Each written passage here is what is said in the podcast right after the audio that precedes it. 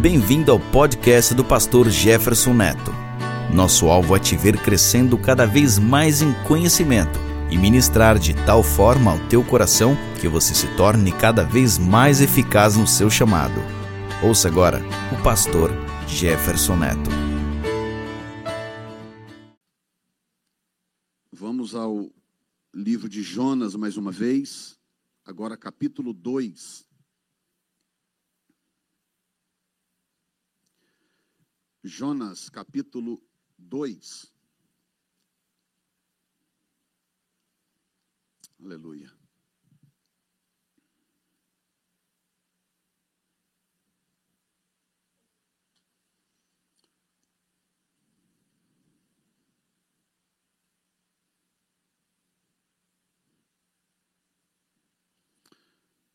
Jonas, capítulo 2, a partir do versículo 1.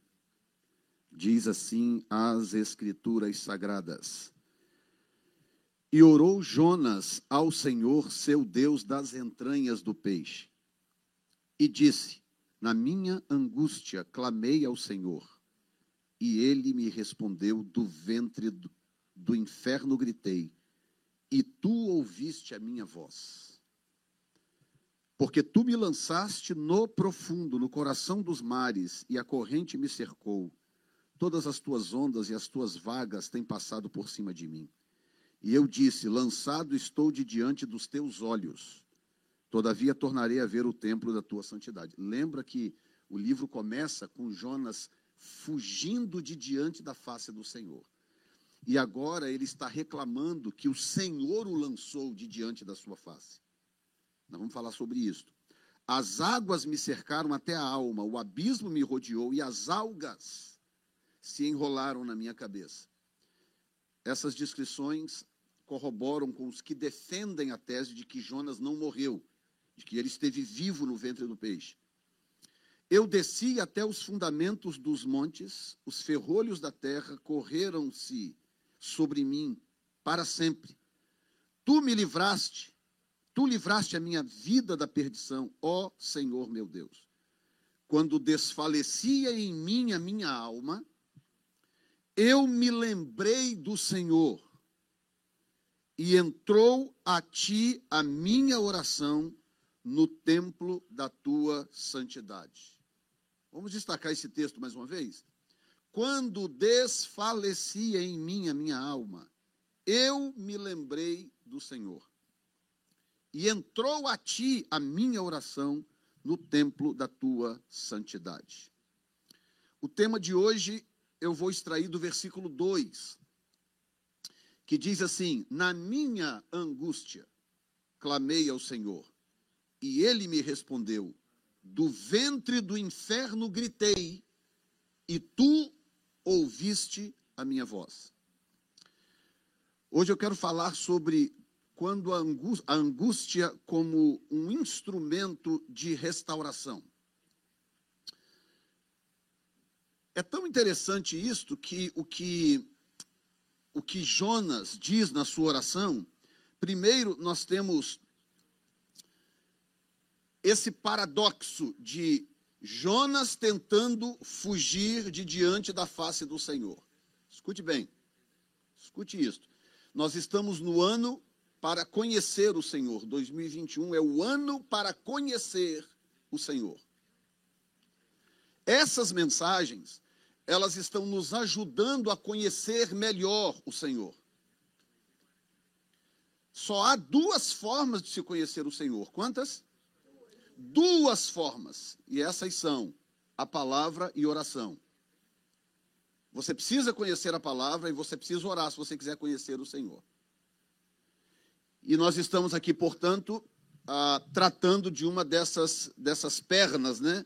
Dessas duas colunas do relacionamento do homem com Deus. Então, esses dias, esses domingos, nós, esses domingos, nós estamos investindo nisso. Portanto, a angústia é, é, é, é um instrumento interessante, porque ela pode funcionar o reverso daquilo que parece. Por isso que eu vou falar sobre a angústia como um instrumento de restauração. Há vários textos da Bíblia, eu vou citar alguns deles aqui para você daqui a pouco, vários textos da Bíblia mostrando como que um momento de angústia pode reverter a história de vida de uma determinada pessoa. Se a pessoa reagir corretamente no momento de angústia, aquele pode ser o ponto de retorno ou o ponto de restauração daquela história, daquela vida ou do futuro daquela pessoa. Jonas tentou, e eu, eu vou frisar isso aqui porque é tão importante que você entenda isso. É impossível você fugir diante da face do Senhor. Impossível. Impossível. Nós lemos o Salmo de Davi 139, quando ele diz: Para onde eu vou fugir da tua face? Para onde, onde me ausentarei da tua presença? Se eu, se eu subo aos céus, tu lá estás. Se eu desço ao abismo, o Senhor está lá também. Se eu faço a minha cama no céu, até lá o Senhor está. E ele vai falando, vai falando, ou seja, impossível me ausentar da presença do Senhor. Mas é perfeitamente possível que o Senhor se ausente de mim.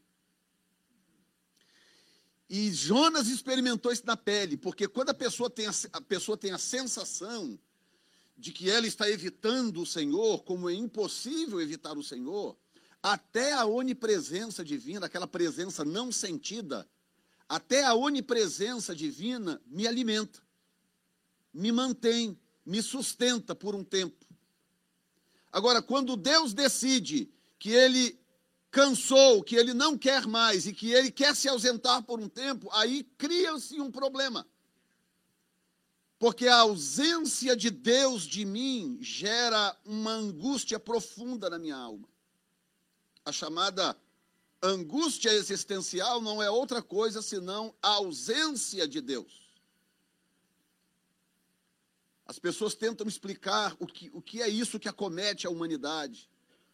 Tanta coisa que acomete a humanidade, a, a humanidade está doente em praticamente todos os sentidos. Mas as doenças, as doenças da existência, as doenças existenciais, depressão, pânico, ansiedade, todas essas doenças que têm a ver com a existência, com o significado da existência, elas são, na verdade, um reflexo da ausência de Deus. Quando Deus se ausenta é um problema. Então, o Senhor vira para Jonas e fala assim: vai para Nínive. Eu vou nada. Eu, eu sou livre, eu tenho meu livre arbítrio. E ontem eu estava num debate, num post no, no Facebook em, americano, onde a senadora do estado postou com muito orgulho que o governo atual está criando uma, um, um office, um gabinete só para cuidar de questões relacionadas ao aborto. Aí eu fiz uma postagem lá, coloquei uma postagem dizendo: vocês vão dar conta disso a Deus. Aí alguém pegou e falou assim: não, eu tenho, o Criador me criou com livre-arbítrio, eu sou livre. Aí eu falei: realmente você é livre. Você não, não se meta na minha vida, porque o Criador me criou com livre-arbítrio. Eu falei: correto, e eu não estou me metendo na sua vida. Faça o que você achar melhor. Eu estou aqui apenas dizendo que livre-arbítrio também tem consequências. Existem consequências para o livre-arbítrio. Você tem o direito de escolher o que você quiser. Eu quero subir um prédio de 20 andares e pular. Você é livre.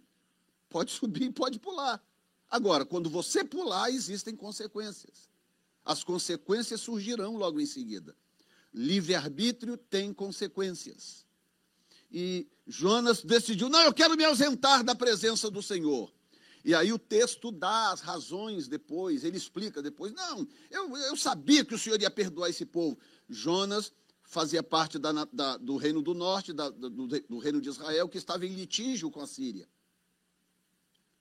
O mesmo rei que se arrependeu lá havia atacado Israel pouco antes e atacou pouco depois. Então, havia uma rixa ali, aquela coisa de, sabe, de Brasil e Argentina, e Copa do Mundo aquela raiva, aquele, aquele mau gosto, aquela coisa, aquela indisposição. E Jonas, ele diz depois: Eu sabia que o Senhor ia perdoar esse povo, eu sabia. Por isso que eu não queria vir. Eu não queria vir porque eu sabia que o Senhor é misericordioso. Olha só, o cara reclamando da misericórdia de Deus. Ora, a mesma misericórdia que Deus usa para com o outro com quem você tem animosidade, é a mesma que ele usa para você.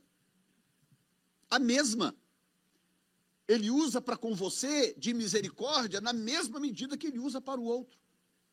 Porque a gente olha um para o outro e a gente não, não gosta de fulano, não gosta de ciclano, não sei o quê, a gente tem essas coisas entre nós.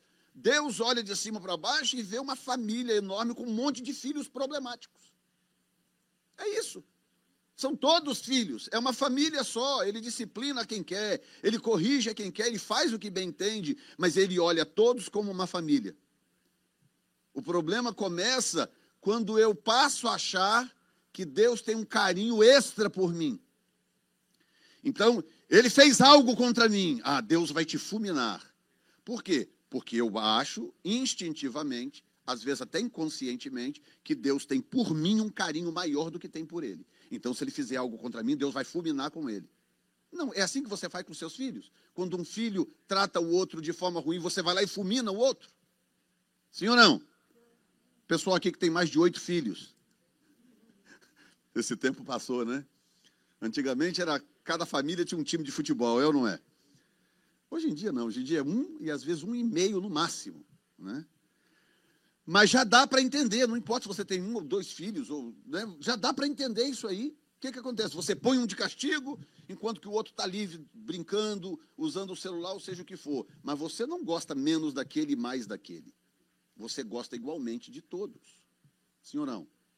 Assim é Deus. Nós precisamos aprender a enxergar essas coisas pelo olhar do Senhor. O olhar do Senhor. E o que ele enxerga é uma família problemática, uma família que não funcionaria se Jesus não fosse o criador dessa família. A igreja só funciona porque Jesus é o criador dela. E ele liberou uma palavra dizendo: as portas do inferno não vão prevalecer contra a igreja. Amém? Então ele já sabia dos problemas, das dificuldades, das falhas, sabia de tudo, mas ele já determinou: as portas do inferno não vão prevalecer.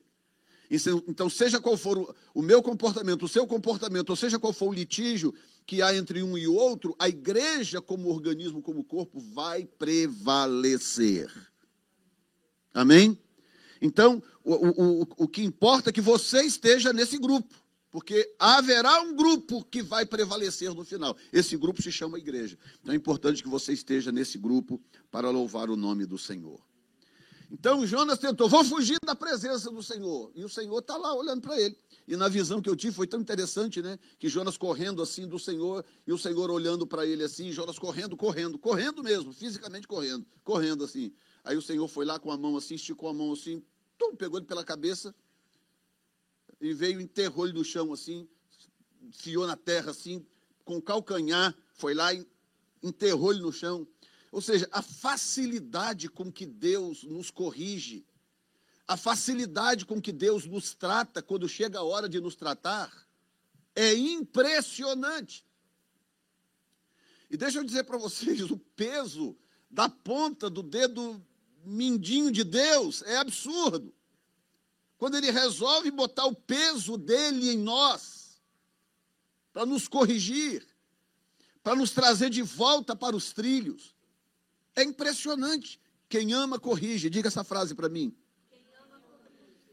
Quem ama, corrige. As pessoas que sempre te elogiam e falam tudo de maravilhoso que você quer ouvir, não são essas, essas pessoas que te amam. As pessoas que te amam são aquelas que te dizem a verdade. Aquelas que, aquelas que dizem para você coisas desconfortáveis. São essas pessoas que têm que falar. Se eu tiver com mau hálito, você não vai ter coragem de me falar. Ela tem. Ela fala na, na, na tora, você está com mau hálito, meu bem. Bota uma balinha na boca, um negócio, um hortelã, qualquer coisa. Né? Tiver com chulé, ela me fala. Se eu roncar de noite, ela me fala. Se ela roncar de noite, eu falo. Mas por quê? Porque nos amamos. Quem ama, diz a verdade. Portanto, Deus não tem nenhum problema em nos dizer a verdade. Nenhum problema. Ele diz de muitas formas, ele diz através da sua própria palavra, ele diz através do tratamento que ele nos dá no dia a dia, ele nos diz a verdade. E é tão maravilhoso, estava falando, eu a gente gosta muito de conversar sobre a palavra, sobre as coisas, às vezes até a, assuntos que eu ainda vou pregar, a gente fica discutindo aquilo, aquilo vai ruminando, crescendo. E a gente falando ontem, conversando ontem sobre aquela experiência de Pedro. No mesmo capítulo, em que, ah, capítulo 18 de Mateus, em que Jesus faz o maior elogio que ele fez em todos os evangelhos. O maior elogio que Jesus fez a qualquer pessoa nos evangelhos está em Mateus 18. Ele vira para Pedro e fala assim: Muito bem, Simão Pedro, porque você não revelou carne e sangue. Não foi carne e sangue que te revelou isso, mas foi meu Pai que está no céu. Mas também eu te digo que tu és Pedro, pedra, rocha. Sobre esta pedra, que era o statement que ele deu, edificarei a minha igreja, e as portas do inferno não prevalecerão contra ela. O maior elogio que Jesus fez a uma pessoa foi a Pedro nos evangelhos, Mateus capítulo 18. Ah, mas Pedro, Pedro ficou todo, todo. Todo, todo. Todo faceiro. Tem gente que sabe lidar com críticas, tem gente que não sabe lidar com críticas e não sabe lidar com elogios. Outras pessoas sabem lidar com elogios, não sabem lidar com críticas. Mas aquelas que não sabem lidar com o elogio, às vezes são piores. Por quê? Porque dependendo do elogio, você estraga aquela pessoa. Porque ela passa agora a reagir como se ela fosse especial. Como se ela fosse diferente, especial. Então, até para elogiar tem que ter cuidado. Jesus, Jesus não tinha problema em elogiar, Jesus era super saudável emocionalmente, Jesus não tinha problemas emocionais de qualquer espécie. Por outro lado, elogiar é bom porque isso revela saúde emocional da pessoa. Pode elogiar, não tem problema. Elogia de acordo com a realidade de cada um, de acordo se é o sexo oposto, elogia com o devido respeito, elogia. Mas pode elogiar, não tem problema. Um amigo, uma tem, pode me elogiar, pode falar que meus cabelos são bonitos. pode falar que minha barriga é tanquinho, tanquinho invertido, né? Não tem problema, pode elogiar. Elogia quando alguém merecer elogio. Agora, quando o elogiado for você, não caia na besteira que caiu Pedro. Ah, tá vendo? Jesus disse que é, olha aí, ó, eu sou o cara da revelação, o pai que me revelou isso aí. Agora, e ele disse que sobre esta pedra ele vai edificar a igreja. E sabe lá Deus o que, que se passou interiormente em Pedro? Seis versículos depois, Pedro ouviu a pior repreensão dos evangelhos. Seis ou oito versículos, alguma coisa assim.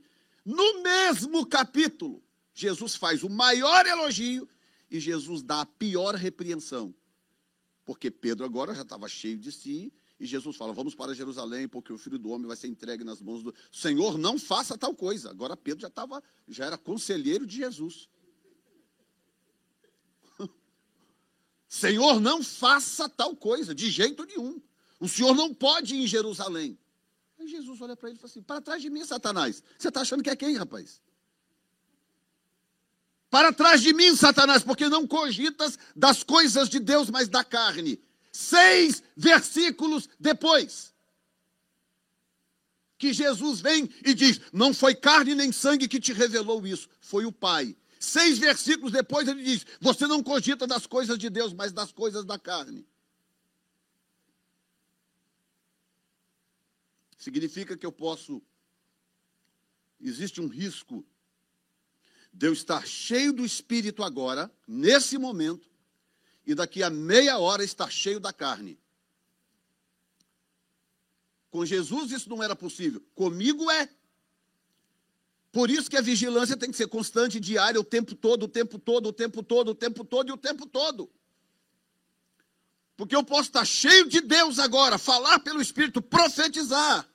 Agora, nesse momento, daqui a meia hora, abrir a minha boca e falar uma grande besteira.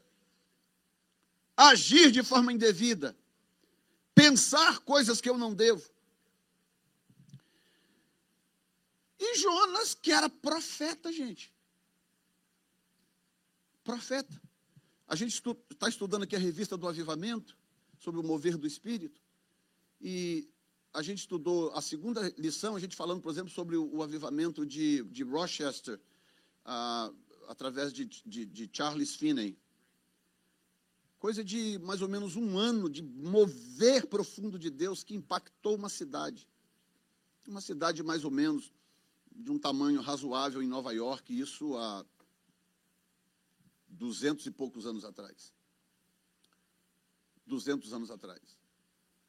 Deus sacudiu uma cidade em um ano. E nós estamos falando de um dos maiores avivalistas que já existiu, Charles Finney. Ele precisou de um ano para impactar uma cidade. Jonas precisou de três dias. Três dias. Se aquele cabeçudo do Jonas estivesse aqui hoje, Framingham já estaria de pernas para o ar. Já estaria de pernas para o ar, porque tinha alguma coisa naquele homem que não era normal. Tinha alguma coisa de muito sobrenatural naquele homem, problemático, cabeçudo, cabeça dura, desobediente. Mas tinha algo nele, tinha algo nele. Nós vamos falar disso na outra mensagem, mas tinha. Ninguém deixa uma cidade empavorosa, com pano de saco, de joelhos, arrependida em três dias. Ele conseguiu. E Jesus usa Jonas como instrumento. Ele fala da sua morte e ressurreição, mas o que é interessante, hein? Isso é interessante. Que ele fala, assim como Jonas esteve três dias e três noites no ventre do, do grande peixe, assim o filho do homem estará três dias e três noites no ventre da terra. Ora, que analogia mais extraordinária é essa? Porque a gente só pensa no, no Jonas que deu problema e foi para a barriga do peixe. Mas olha o que Jesus está dizendo. Paulo diz assim: se Cristo não ressuscitou dos mortos, vã é a nossa fé. O que significa que o selo do cristianismo não é a morte de Jesus, é a sua ressurreição.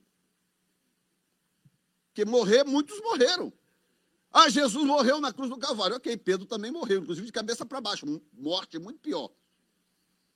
Então, se fosse pela severidade da morte, Pedro tinha que ser o Salvador, não Jesus. Se você crucificar de cabeça para baixo, o seu sangue descendo todo para o seu cérebro. Já tentou ficar de cabeça para baixo? Cinco minutos para ver a, a pressão, a dor que dá na cabeça? E Pedro lá crucificado, e o sangue descendo para a cabeça, e descendo para a cabeça, e ele ali morrendo, asfixiado aos poucos, de cabeça para baixo. Então, o diferencial de Jesus não é a morte dele. Muitos morreram. O diferencial é que ele morreu santo, ele não cometeu pecado, mas o grande diferencial, de acordo com Paulo, é a sua ressurreição. Porque quando ele ressuscitou dos mortos, ele já ressuscitou com a chave da morte do inferno. Satanás teve, o mesmo Satanás que apareceu lá no deserto para dizer: Ei, eu te dou o mundo se prostrado me adorares. Agora estava prostrado diante dele porque agora ele estava glorificado, de volta ao seu estado eterno original, e ele entrou no inferno com poder e glória e tomou a chave de lá. É ele que tem a chave do inferno, não é Satanás.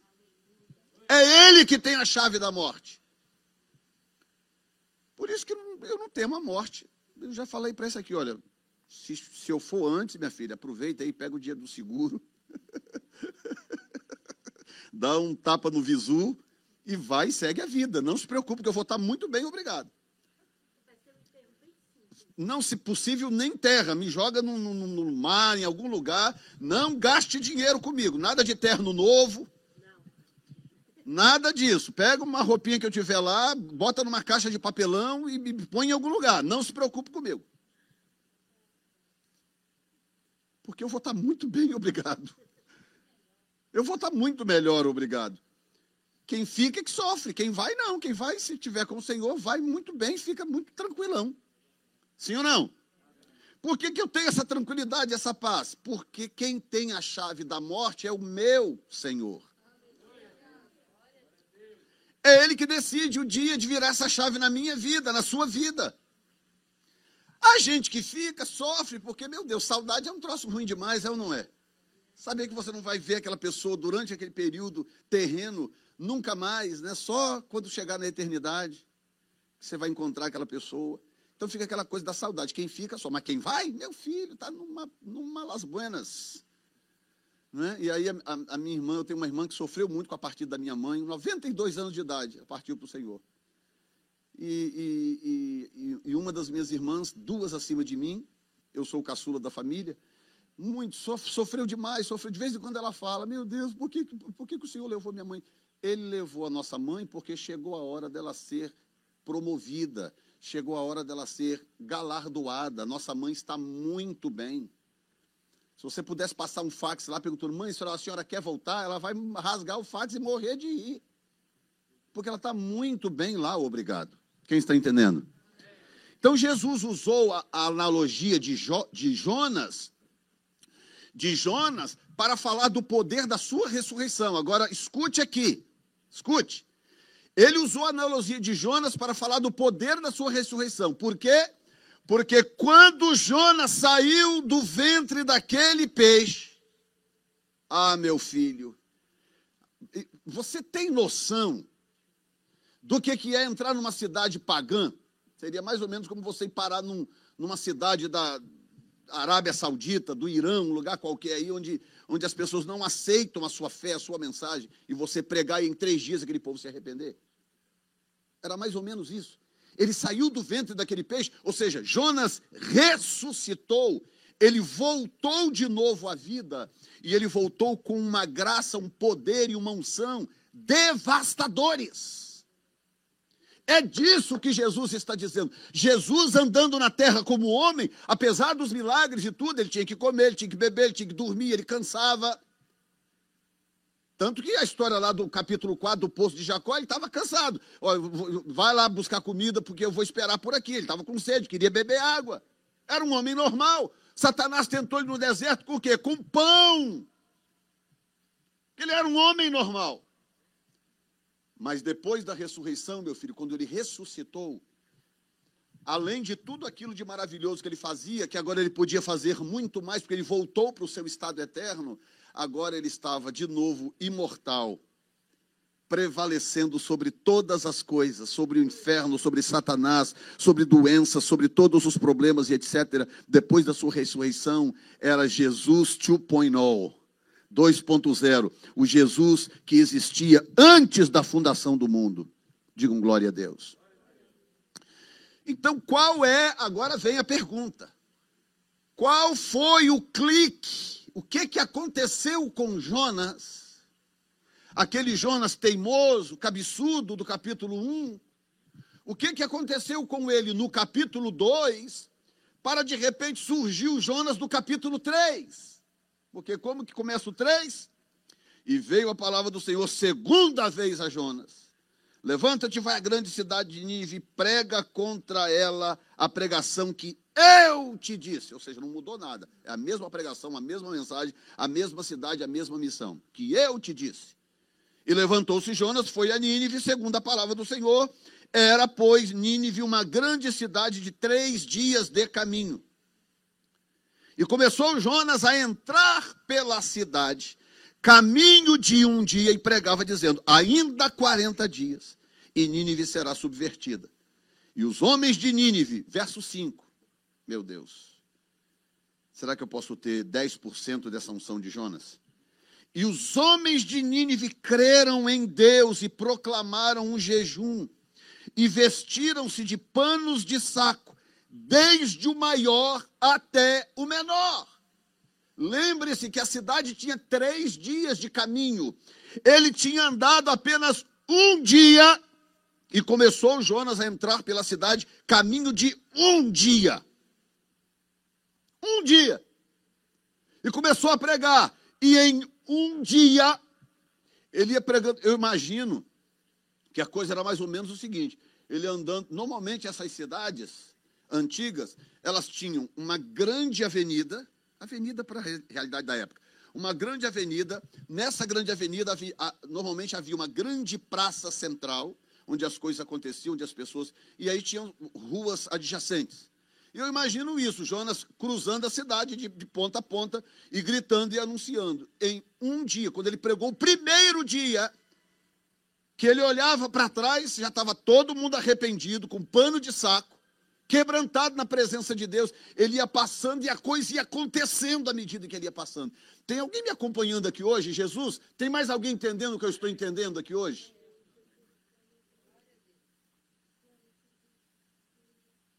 Eu estou falando de algo muito extraordinário. Muito. Da onde saiu esse Jonas do capítulo 3? Quem é esse homem? O que, que aconteceu com Jonas do capítulo 1 para esse Jonas do capítulo 3? O que aconteceu é o capítulo 2. Aconteceu algo no capítulo 2 que fez a grande diferença na vida de Jonas.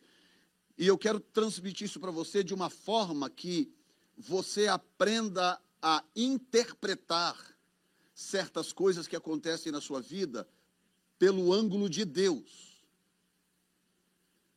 Nós somos mestres em tratar as nossas tribulações, as nossas dores, as nossas angústias, como, como se a gente fosse o, o pior do pior. Não é como se fosse abandonado por Deus, como se fosse menos amado. Aliás, o diabo usa isso contra nós.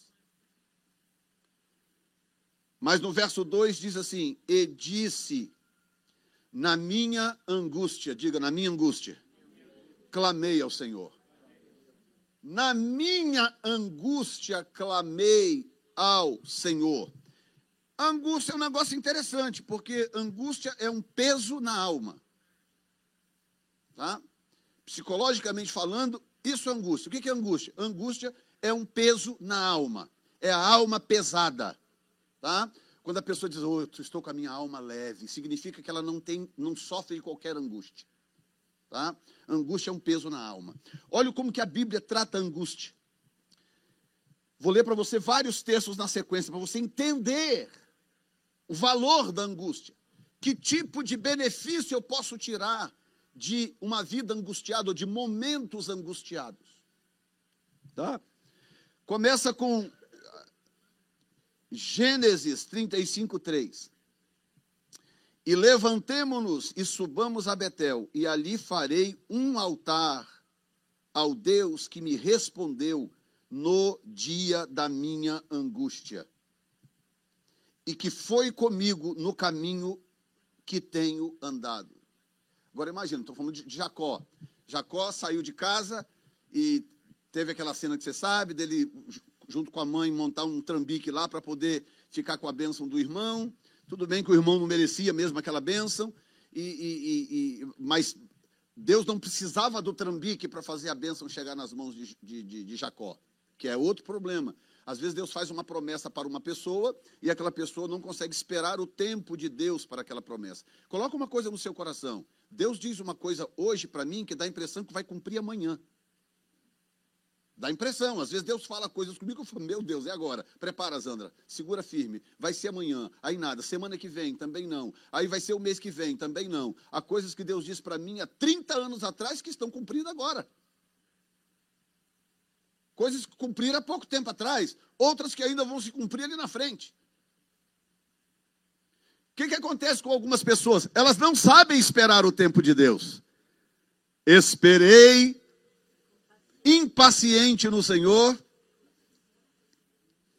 esperei com paciência no Senhor, e ele se inclinou para mim e ouviu o meu clamor.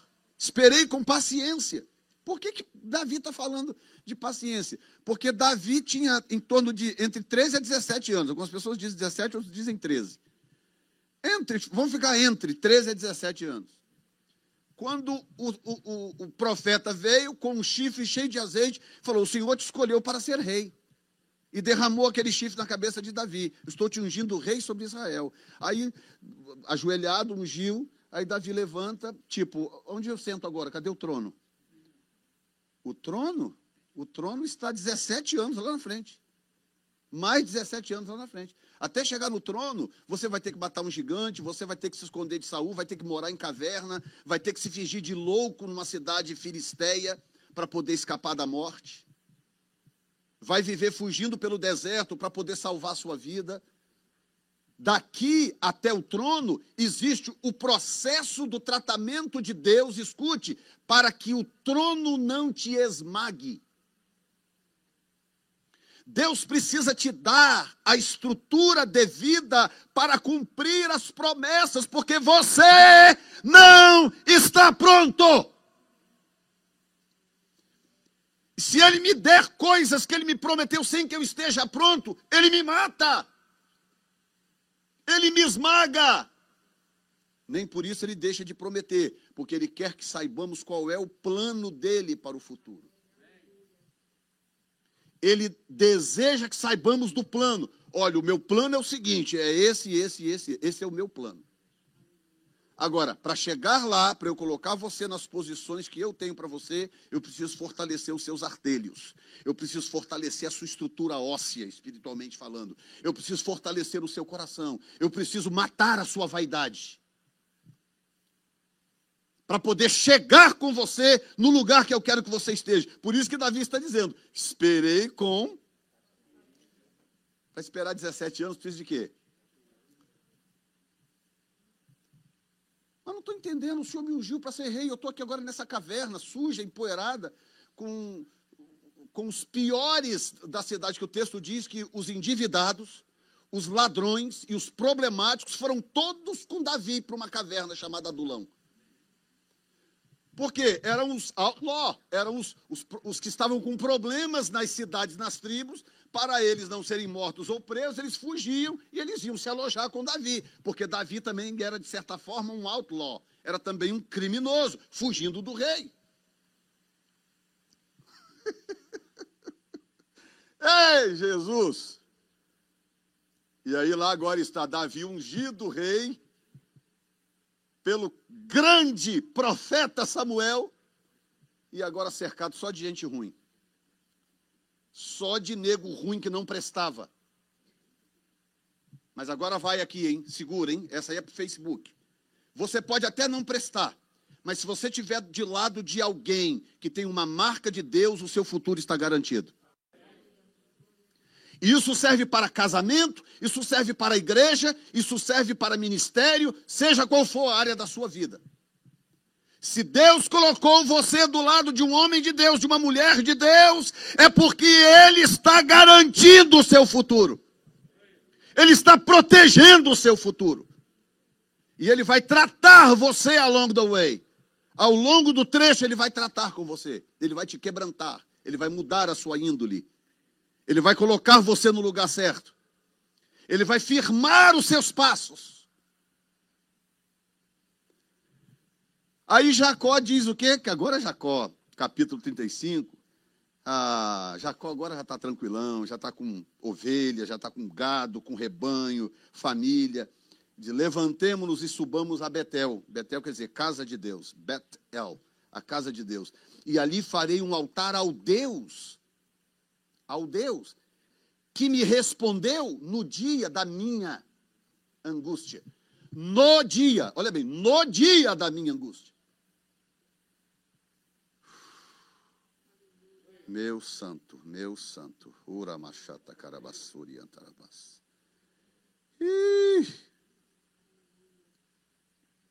Salmo 46, coloca aí o versículo primeiro para mim. Meu Deus.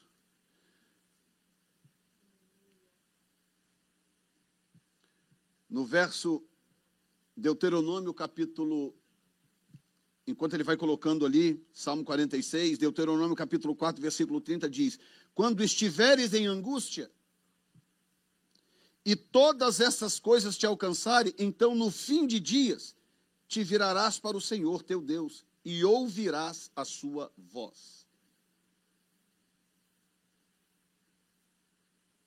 Salmo 46.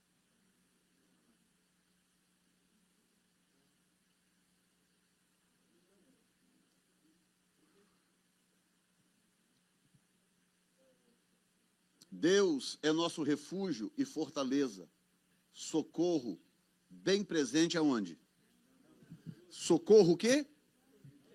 Socorro bem presente.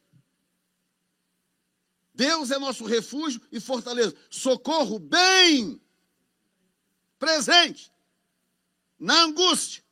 Agora escute bem quando você associa esse texto com Deuteronômio ah, 4,30. Deuteronômio, para quem não sabe, é, é um livro, um conteúdo escrito, gerado por Deus no último mês dos 40 anos, tá? que o povo peregrinou no deserto. Quando chegou no último mês desses 40 anos, o Senhor deu o, o, o conteúdo de Deuteronômio. Portanto, quando terminou Deuteronômio, já estava na hora já de entrar na terra com Josué. Ok? E aí o Senhor está dizendo para o povo, relembrando ao povo de certos princípios, das suas leis, dizendo dos perigos, olha, não façam isso, observem as minhas leis, os princípios e tal. Aí o Senhor diz assim: se vocês desobedecerem a minha palavra e não seguirem os meus estatutos, vocês vão pagar um preço, vocês vão ser escravos, vocês vão ser ah, dominados por outros povos, blá, blá, blá, blá, blá, blá. Aí o verso 30, 4, 30 diz: quando estiveres em angústia, eu, eu, eu peço muito a Deus que me ajude a colocar no seu coração o conteúdo que está no meu. Nem sempre a gente consegue. Olha bem o que, que é angústia. Olha bem, Deus está dizendo: quando estiveres em angústia, depois que vocês tiverem feito muita besteira, me traído, praticado idolatria, babá, babá, vocês sentirão angústia. É angústia existencial, é a angústia da, da, da ausência divina. Angústia. Deus está dizendo: quando estiver em angústia e todas essas coisas te alcançarem, então no fim de dias te virarás para o Senhor. Então o que é que faz com que o povo se vire para o Senhor? Angústia. Ou seja, enquanto não há angústia, a pessoa continua mascarando as coisas, faz de conta que está tudo bem, vai levando no bico, resistindo o Senhor. Para onde me ausentarei, da, para onde fugirei da tua presença? Davi pergunta. Porque cá para nós, gente, todo mundo aqui, eu acho que não foi só eu, um dia já quis estar bem longe para Deus não ver nada. Tipo, como que eu faço para me ausentar da tua presença? E a resposta é: não tem como. Não tem como. Tudo que você viveu, tudo que você já fez e tudo que aconteceu com você, tudo o Senhor sabe, o Senhor conhece e o Senhor tem registrado. O bom é que uma vez perdoado, ele pega aquilo, amarra numa trouxinha e joga no mar do esquecimento. Amém ou não? E aí o Senhor está dizendo: olha, vocês vão aprontar, vão aprontar, mas quando vier a angústia, aí vocês vão se virar para mim. Vocês vão lembrar de mim, vocês vão clamar, e o que é mais importante, ele diz: e ouvirás a sua voz, e o Senhor vai ouvir a sua voz. Ei, Jesus, ah, Jonas 2:1 e disse: "Na minha angústia clamei ao Senhor e ele me respondeu." Respondeu do ventre do inferno clamei, e tu ouviste a minha voz. Um pastor amigo meu que já partiu para o Senhor há uns dez anos atrás, mais ou menos. Um ex-bruxo, bruxo, bruxo, bruxo mesmo. Daquele que fazia viagens astrais, saía do corpo para atacar as pessoas, bruxo de, de, de, de alto nível. Se é que pode dizer assim. Ou do baixíssimo nível. E a irmã dele era cristã. E ele andava com dois lobos. Eram, eram seres espirituais que andavam com eles. Eram dois demônios. E a missão desses dois demônios era não permitir que ninguém se aproximasse dele com a palavra de Deus. Essa era a missão daqueles demônios. E a irmã dele era cristã e ela não, não, não falava com ele, não encontrava com ele há muito tempo, porque toda vez era impedida, ela não conseguia chegar. Um dia a irmã estava em casa, ele morava, ele era muito rico, dono de farmácias e supermercados, e morava num condomínio fechado, um lugar muito bom, muito rico, e tudo protegido, tudo muito protegido. E um dia ela estava em casa orando, e o Senhor falou com ela: sai agora de casa e vai na casa do seu irmão. Agora, tem que ser agora. E ela tomou aquele susto assim, levantou, pegou a chave do carro, entrou no, no, no carro e, e dirigiu em, em direção ao condomínio. E, a, e ela dirigindo no caminho, ela falava, senhor, eu não estou entendendo, não consigo chegar lá, é, é, muita burocracia, ele não deixa, os, os demônios não permitem e tal. Senhor, eu estou te mandando lá agora porque eu tenho um motivo. E aí ela foi, quando chegou lá, o que era raríssimo, o, o, o portão de entrada de que entrava os carros estava aberto. Ela entrou com o carro, entrou e estacionou lá no, na, na, vaga certa, subiu o prédio. Quando chegou no prédio, a porta da casa estava aberta. Ela estava encostada assim, mas com aquela gretinha que assim, antes dela, dela bater, aquela pequena greta assim, a porta estava entreaberta. E aí, quando ela viu aquilo, ela foi tomada de uma autoridade. Ela chegou, meteu a mão na porta. Quando ela meteu a mão na porta, ele estava sentado na cadeira assim. E quando ela meteu a mão na porta, ele contando a história, porque ele era vidente, ele era um bruxo vidente. E os dois lobos ali. Quando ela meteu a mão na porta, os lobos levantaram e ficaram em estado de alerta. E ela apontou o dedo para ele e disse assim: O Senhor me mandou aqui te dizer: a sua vida está por um fio. E o Senhor está te dizendo: quando você estiver no inferno, clame ao Senhor, porque Ele tem poder para te tirar de lá. Ah, é verdade. Quando ela entrou, que ela bateu a mão na porta, ela bateu a mão na porta e falou assim: amarrado em nome de Jesus. E os lobos ficaram, ficaram travados. E ele ficou assustado. Ela foi entregou o recado. O Senhor manda te dizer isso, isso. Você é um vaso escolhido. Quando você estiver no inferno, lembra do Senhor. Clama o nome do Senhor. Deu as costas e saiu. Quando ela saiu, os lobos desapareceram. Aí, daí a pouco, vem o próprio. E vem e fala assim: eu, eu preciso falar com você, eu preciso ter uma conversa com você. Pegou, tirou ele do corpo e levou. E ele chegou num lugar, uma caverna escura, um lugar muito ruim, muito feio, muito fedorento, muito quente. E aí, Satanás estava num, numa espécie de trono, assim, num, em uma encrosta assim da caverna. E aí Satanás virou e falou assim: Nós precisamos fazer um novo pacto, porque o pacto que nós fizemos está expirado. Você está contaminado com a palavra do Mestre. Oh. Eu conheci esse homem. Era meu amigo. Precisamos de um novo pacto. Aquele pacto expirou. E aí veio um demônio com uma, uma knife na mão e falou: Você precisa cortar as duas mãos. E você precisa derramar o sangue nessa cuia. E nós vamos misturar isso aqui com uma outra coisa e você vai tomar. Porque sem esse pacto você não sai daqui mais. E ele naquela coisa ali, agora e agora e agora e agora e agora, naquela coisa, e, ele, e por fim ele falou assim. E aí ele relutou, ficou ali relutando: o que, que eu faço, o que, que eu faço. E aí nisso que ele está relutando, o trono que estava ali diante dele, numa encrosta, ele recuou assim para dentro de uma caverna escura, e lá de dentro ele gritou: Não deixe ele voltar, porque ah, ele está contaminado com a palavra do mestre de uma forma que não tem retorno. E aí já vieram já correntes, algemas, travaram ele, e aí jogaram ele num determinado lugar, e ele naquele desespero, desespero, aquele pânico, aquele desespero, aquele sofrimento, aquela dor, e ele ali, e aí, aí de repente ele lembrou da voz da irmã, quando você estiver no inferno, clame o nome do Senhor. E lá de dentro ele levantou os olhos e falou: Senhor Jesus, se o Senhor é real, se é verdade o que a minha irmã falou, me tira daqui, me dá uma chance. E diz ele que só viu quando uma mão imensa de luz entrou caverna. Quando a mão começou a passar pela caverna, ele explica, pena que ele morreu, ele explica que é, é tão tremendo como que os demônios são muito valentes quando, quando eles estão longe de Cristo. Quando estão longe de Jesus, são valentes, são, né? É aquela história do, do, do menininho que apanha na rua, mas quando está com o irmão mais velho, todo mundo corre, é ou não é? Quando aquela mão começou a passar a caverna dentro, aqueles demônios começam a correr para buracos de caverna, se esconder. Vem aquela mão, pega ele assim com a mão e puxa e arranca ele de lá. Quando arranca, ele está de volta na sala dele. O corpo estava na sala, ele está de volta na sala dele. E a, a, a esposa dele era a cambona dele. É aquela pessoa que fica cuidando da pessoa enquanto ela está em transe. Era a esposa dele. Quando ele voltou, que ele acordou na sala, ele falou: Aceitei Jesus como meu Salvador. Você precisa aceitar também porque Satanás nos enganou. E aí a esposa também se converte ali na sala.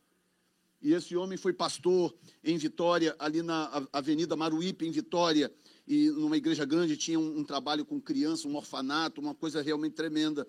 O Senhor o levou há uns 10 anos atrás. Olha o que, que Jó está dizendo. Na minha angústia clamei ao Senhor, ele me respondeu: Do ventre do inferno gritei, e tu ouviste a minha voz. Você está me ouvindo nesta manhã? Um outro pastor que foi do nosso, esse foi, esse foi do nosso ministério, foi pastor no meu ministério lá em, lá em, em Colatina. quando ele era, ele era adolescente, nasceu, era adolescente, ele foi criado por uma tia. O Senhor virou para a tia e falou assim: Esse menino, cuida desse menino que ele vai ser profeta. Eu escolhi ele para ser profeta. Isso no Rio de Janeiro. Ele começou a crescer, começou a crescer, foi logo contratado pelo tráfico, começou a ser mula do tráfico, levando, comprando droga, aquela coisa. Foi crescendo, crescendo, se tornou traficante, se tornou o traficante dominante do Morro do Alemão. Isso em, em 1980 e poucos, 80 e poucos. Traficante-chefe do Morro do Alemão. E, e, e, você sabe como é que é no, no, no, esse tipo de coisa, principalmente no Rio de Janeiro, né? A, a expectativa de vida é mínima. E um dia lá, numa guerra de, de, de, de, de facções, mataram ele. Deram nele vários tiros, eram muitos, tipo 12, 15 tiros, mataram ele. Acharam o corpo dele numa vala. Ah, no outro dia, dois dias depois, estava o corpo dele numa, numa vala já com o estado de putrefação. Não é aquela, ah, será que morreu? Talvez morreu. Não, morto, morreu. Tá? Pegaram o corpo, levaram para o hospital, chega a notícia para a tia. Olha, acharam o Newton, o corpo dele, e mataram ele e tal. Ela falou, impossível. Impossível. Acharam, ele está no hospital, o hospital tal, vai lá para você ver, acharam ele, está morto. Falou, não, morto não. Impossível. Porque se ele tiver morto, meu Deus mentiu para mim. Impossível e foi para o hospital. Era uma mulher de Deus, de oração. Chegou lá no hospital, o corpo já estava no necrotério, já começando as preparações. Ela falou: tira ele do. Ela era muito rica. Tira do necrotério e traz para o quarto. Ela está doida, ele está morto, está fedendo. Tira do necrotério e traz para o quarto. Eu pago alguém do meu bolso para poder cuidar do corpo. E foi lá mexer os pauzinhos dela, muito rica, conseguiu tirar o corpo do necrotério e trouxeram para o quarto. E pagou alguém. A sua função é limpar os, os as, as feridas, e, e, né, e, manter o corpo dele aqui. E pagava, pagava caro uma pessoa fazer isso. E ela foi para um, um, um cantinho lá, botou o joelho e falou assim: Olha aqui, Deus, o senhor não brinque comigo. Ela orava assim: O senhor não brinque comigo. O senhor falou comigo que esse menino vai ser profeta. Ele está morto agora, com o corpo cheio de furo. Como é que vai ser? A tua palavra vai cair por terra? O senhor é Deus ainda ou não? E aí ele conta a experiência dele, que ele já estava no inferno, ele já tinha chegado no inferno, já estava em sofrimento. Nisso que ele está no inferno, apareceu um telão na frente dele, assim começou a, a, a aparecer a vida dele. Desde a infância foi aparecendo a vida dele naquele telão, foi aparecendo ele entrando para o tráfico, aquela coisa, gente que ele ajudou a matar, droga que ele vendeu, foi aparecendo toda a história dele naquele telão. Quando apareceu a história dele naquele telão, veio uma voz e falou assim: O seu lugar é aqui, é aqui que você merece estar. Mas eu prometi para tua tia que você vai ser profeta.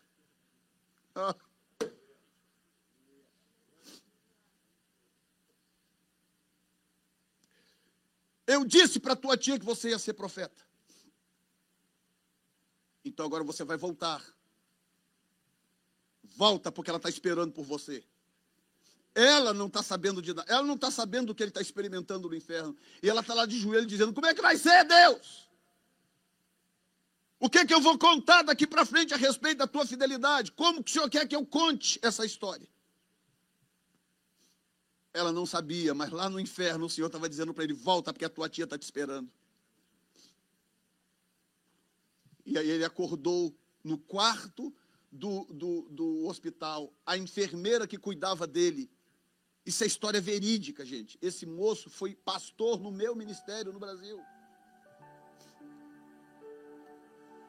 Quando ele acordou no quarto, a enfermeira tibum no chão, caiu, desmaiou. Tiveram que correr, correr para socorrer a enfermeira. E ele com o olho aberto, assim acordado. E aí agora corre com ele para a mesa de cirurgia, porque o corpo estava todo furado de bala. Ele tem as, ele está vivo ainda. Ele tem as marcas todas do corpo, aquele monte de marca. Está em Patinga hoje. Corre, só corre daqui. Ele ficou um tempo no hospital para recuperar daquelas coisas e tal. Se recuperou, tornou-se pastor e realmente é profeta. Profetizou muitas vezes diante dos meus olhos e eu vi Deus cumprir. Você está entendendo, meu irmão? o que que um clamor no dia da angústia é capaz de fazer? O que que a angústia, o clamor no dia da angústia é capaz de fazer? Tem alguém aqui ainda? Neemias 9:27 diz: "Pelo que os entregaste nas, na mão dos seus angustiadores. Olha o que, que Deus faz às vezes. Eu falo, ah, você está de brincadeira comigo, né?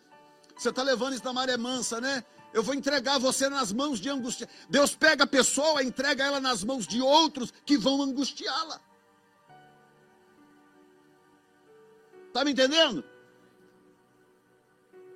Olha bem, pelo que os entregaste na mão dos seus angustiadores que os angustiaram. Mas no tempo de sua angústia, clamando a ti, desde os céus, tu os ouviste.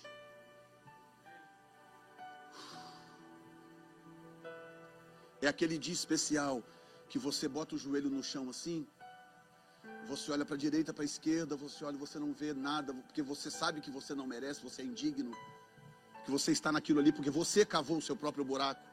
Você sabe. E aí você olha para um lado e fala: "E agora?" E aí você levanta os olhos e fala: "Senhor, tem misericórdia de mim. Senhor, me dá uma chance, me dá uma oportunidade." Tem misericórdia, Senhor. E Ele, perfeito no seu trono, Ele olha para você e Ele acha graça em você. Por causa do espírito de arrependimento. E ele olha o texto diz: Ele me ouviu.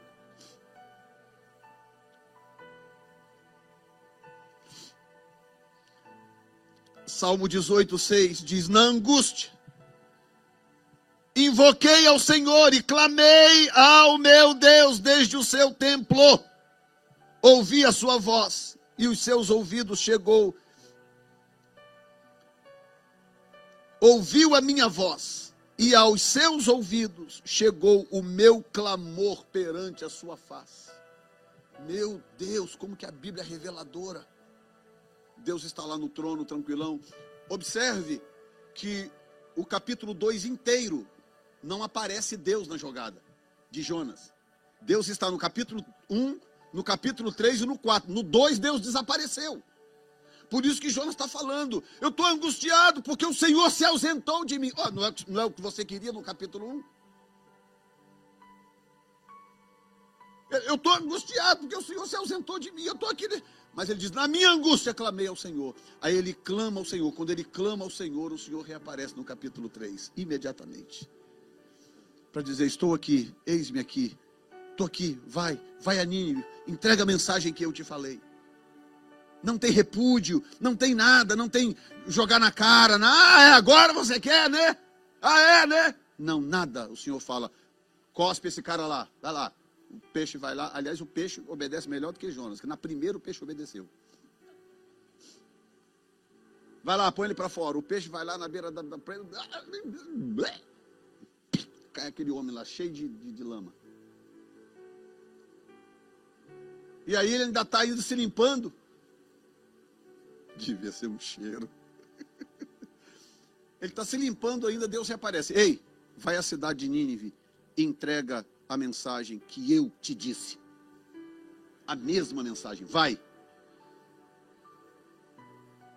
E agora, trata-se de um homem. No capítulo 1 é um homem cheio de empáfia, é um homem cheio de vontade. No capítulo 3 é um homem quebrantado, um homem que passou pela angústia um homem que encontrou o Senhor na angústia.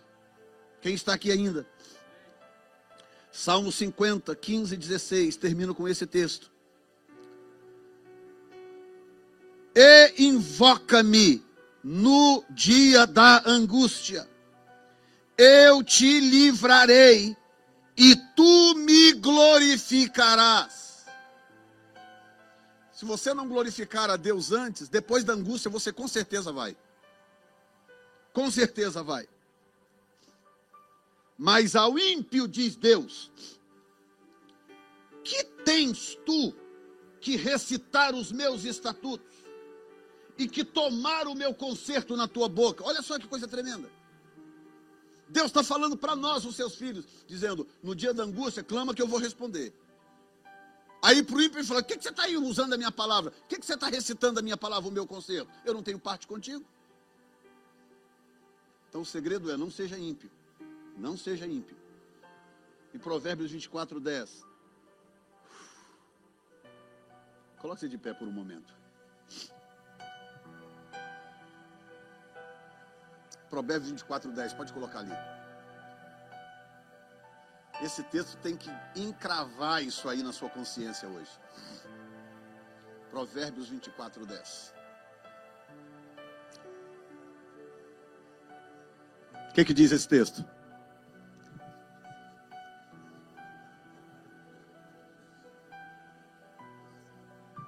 De novo, o que, que diz esse texto?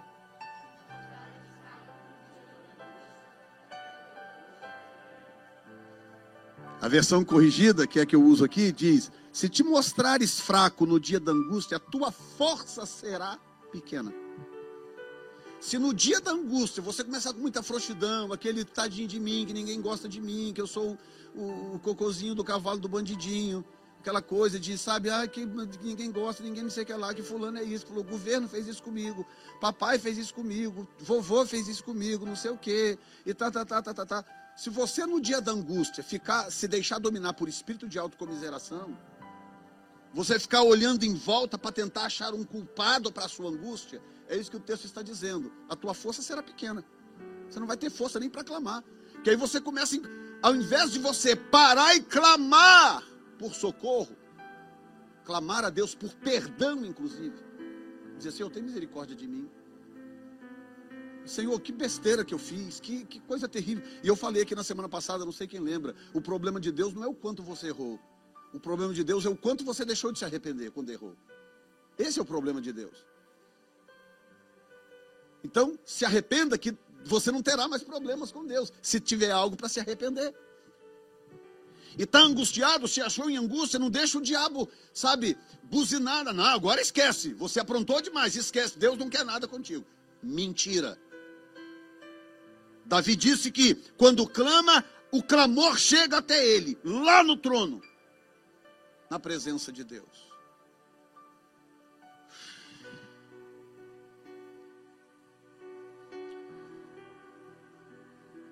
Feche os seus olhos. Eu vou dar uma outra oportunidade hoje para quem quiser vir aqui no altar, deixar a sua angústia. Se tem alguém aqui afetado pela angústia, entenda, hoje é o dia que Deus está dando a você a oportunidade de lançar essa angústia aqui no altar. Então, enquanto nós vamos adorar a Deus, sai do seu lugar e vem aqui. Três pessoas do grupo de oração. Vem aqui, você vai ser ungido nesta manhã. E o Senhor vai responder, porque a promessa não é de Jefferson, a promessa é da palavra.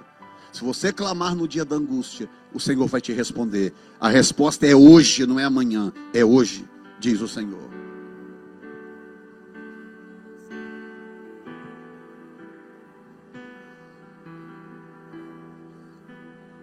Cheguem para perto para os que estão vindo atrás. Chega para perto um pouquinho. Vem para curar. Nós vamos adorar a Deus enquanto você vai ser ungido enquanto será ministrado sobre a sua vida nesta manhã.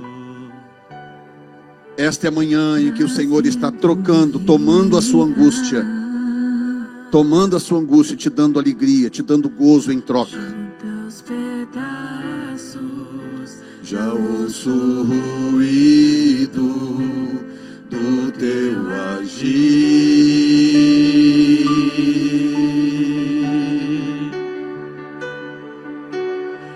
Faz levantar do vale. Põe de pé os ossos secos com teu poder. Vem restaurar da multidão de caídos Faz, Senhor, um povo forte marchar sobre a terra quando o vento soprar. Quando o vento soprar. vai se mover, tudo volta ao lugar.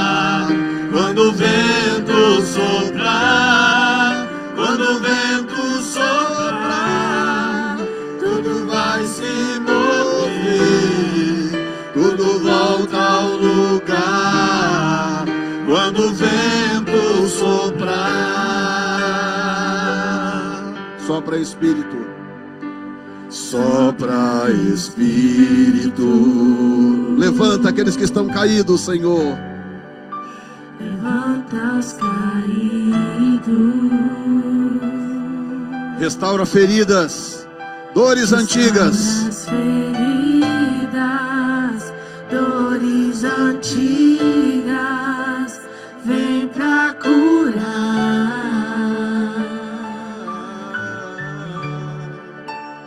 Sopra Espírito, Traga vida nesta manhã. trazendo vida. Adore a Deus por um momento. Se desliga, por favor. Adore a Deus. Junta os pedaços, já ouço o ruído do teu agir.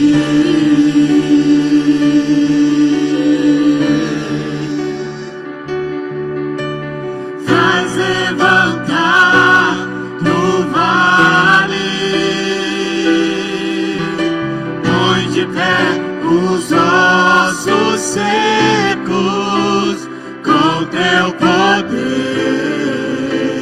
vem restaurar da multidão de caídos. Vai, Senhor, um povo forte marchar sobre a terra quando o vento soprar. Quando o vento soprar, tudo vai se mover, tudo volta ao lugar. Quando o vento soprar, quando o vento soprar, tudo vai se mover, tudo volta ao lugar. Quando o vento soprar. Senhor, nesta manhã nós glorificamos o teu nome. Te agradecemos. Porque só o Senhor pode usar a angústia como instrumento de transformação.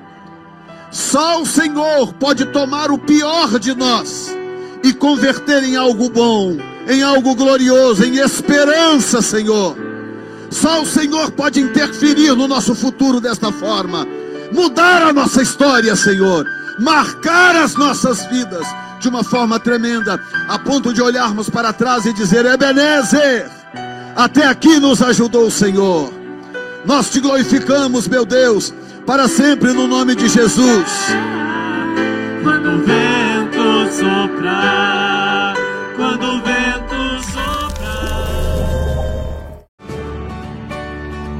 Já que você foi abençoado por este podcast, compartilhe com alguém que também precise de uma palavra de encorajamento. Deus te abençoe.